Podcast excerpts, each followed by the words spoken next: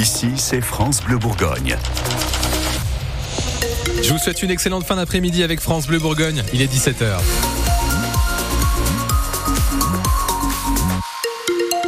Les infos, c'est avec vous, Christophe Tourné, bonjour. Bonjour.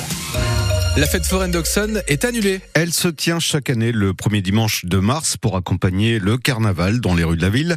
Le carnaval qui lui aura bien lieu, mais les forains qui d'habitude installent leur manège ne seront pas de la partie.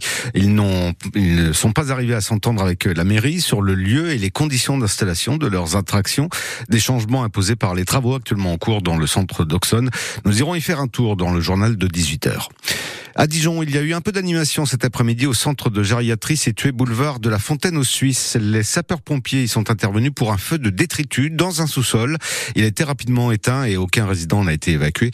L'intervention a mobilisé tout de même une vingtaine de pompiers. L'IVG va-t-elle être inscrite dans la Constitution? On le saura ce soir après le vote des sénateurs. La mesure a déjà été adoptée par l'Assemblée nationale, mais elle suscite beaucoup de réticences chez les conservateurs et notamment de la part du président du Sénat, Gérard Larcher.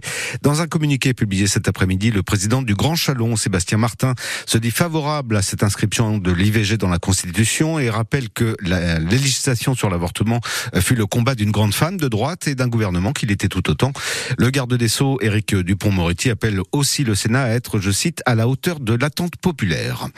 En basket, c'est ce soir que la GDA Dijon va connaître son adversaire pour le quart de finale de la Coupe de France. Le tirage a lieu peu avant 20h. Ce sera dans l'avant-match opposant Nanterre à Monaco.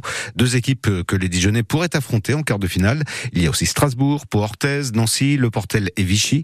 Et on sait déjà que le quart de finale se jouera le samedi 16 mars à Trélazé, près d'Angers, avant l'éventuelle demi-finale le lendemain.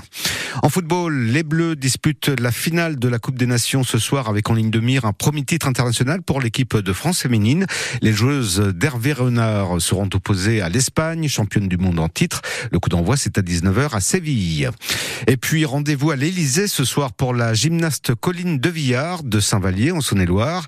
Elle fait partie de la liste des 13 athlètes invités à dîner par le président de la République. Un rendez-vous en vue des Jeux Olympiques de Paris 2024. Vous avez la liste complète sur francebleu.fr.